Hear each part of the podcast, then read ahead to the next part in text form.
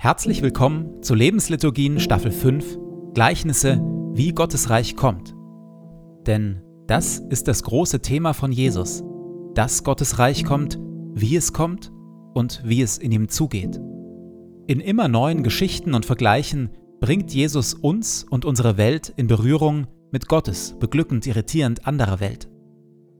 Er erzählt dazu von Einbrechern, Weingärtnern und Witwen, von Weizenkörnern, Sauerteig, Reichtum und plötzlichem Tod. In den Lebensliturgien lassen wir uns von Jesus mit hineinnehmen. In diese Geschichten und in das Kommen seines Reiches, seiner Wirklichkeit. Und jetzt viel Freude damit.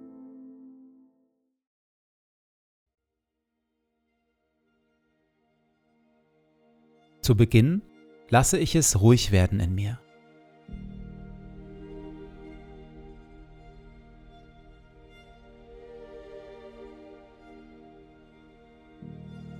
Ich atme langsam und bewusst.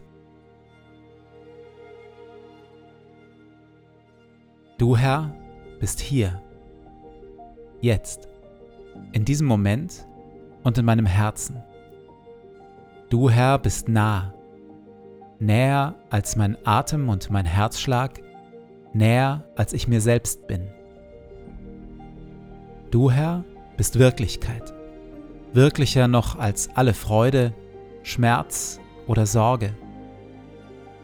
Du, Herr, bist hier, jetzt und schaust mich liebevoll an.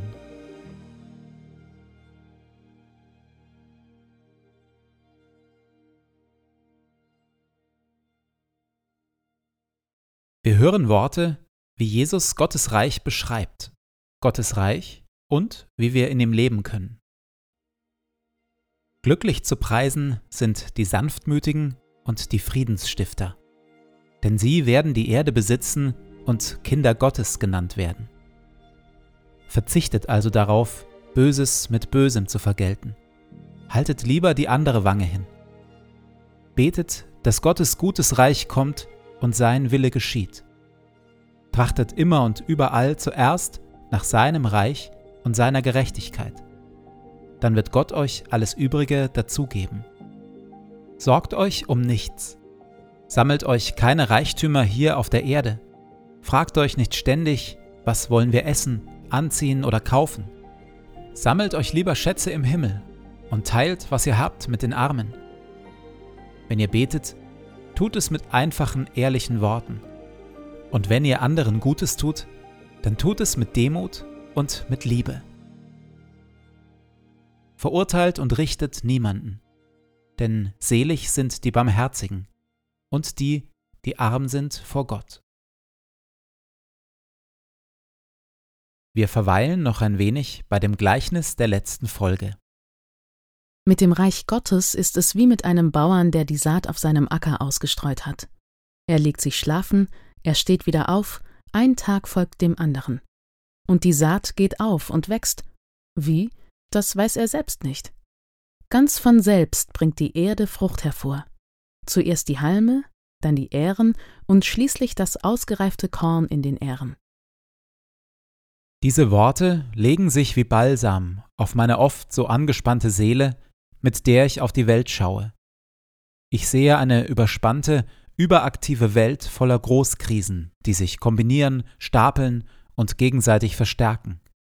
Ich sehe eine Menschheit, die technisch und wissenschaftlich beinahe allmächtig ist und dennoch immer weniger Herr der Lage zu sein scheint.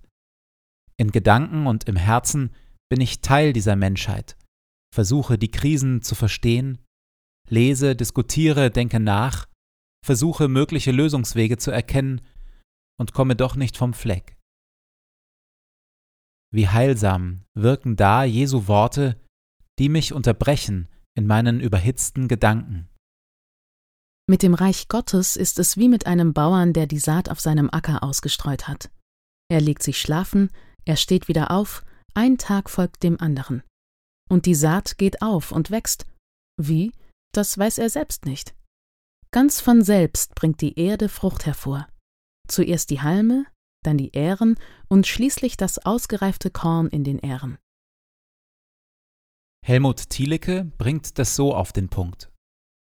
Es ist ein unsagbarer Trost, zu wissen, dass mitten in der Unheilsgeschichte, die der Mensch macht, dass mitten in seinem Planen und sich verspekulieren, dass mitten in seinem Gestalten und Verunstalten, dass mitten in seinem Aktivismus und in seinem Scheitern noch der Strom eines ganz anderen Geschehens eingelassen ist. Dass Gott seine Saaten wachsen lässt und bei seinen Zielen ankommt. So wahnwitzig wir Menschen auch mit unserer Idee der Machbarkeit aller Dinge sind, wir kriegen die Schöpfung Gottes nicht kaputt. Nicht etwa deshalb, weil sie so solide wäre, sondern weil Gottes Liebe, weil seine Treue unbeirrbar ist. Es kommt letzten Endes, trotz allem Chaos, aller Torheit und aller Sünde, eben doch nicht zu einem wirren Knäuel, sondern durch alle Labyrinthe der Geschichte führt Gottes roter Faden fein säuberlich hindurch. Zitat Ende. Noch einmal übe ich mich in der Stille, in der gelassenen Zuversicht und in dem Vertrauen, dass trotz aller Krisen und Bedrohungen und Chaos Gottes gutes Reich kommt und sein Wille geschieht.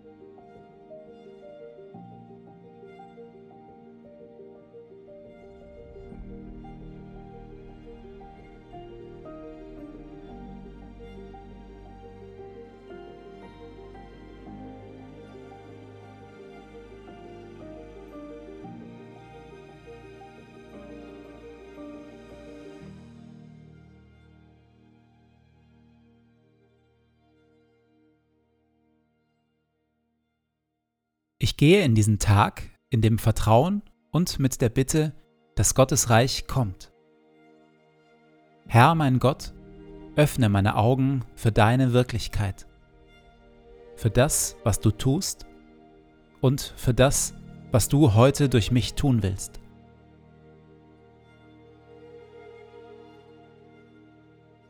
Lass dein Reich kommen und deinen guten Willen geschehen, wie im Himmel so in unseren Parlamenten und den Konzernzentralen unserer Wirtschaft, genauso wie in unseren Schulen, Gefängnissen, Altersheimen und Kirchen. Und natürlich auch in meinem Leben. Sende zu all dem deinen Heiligen Geist, denn dein ist das Reich und die Kraft und die Herrlichkeit in Ewigkeit. Amen.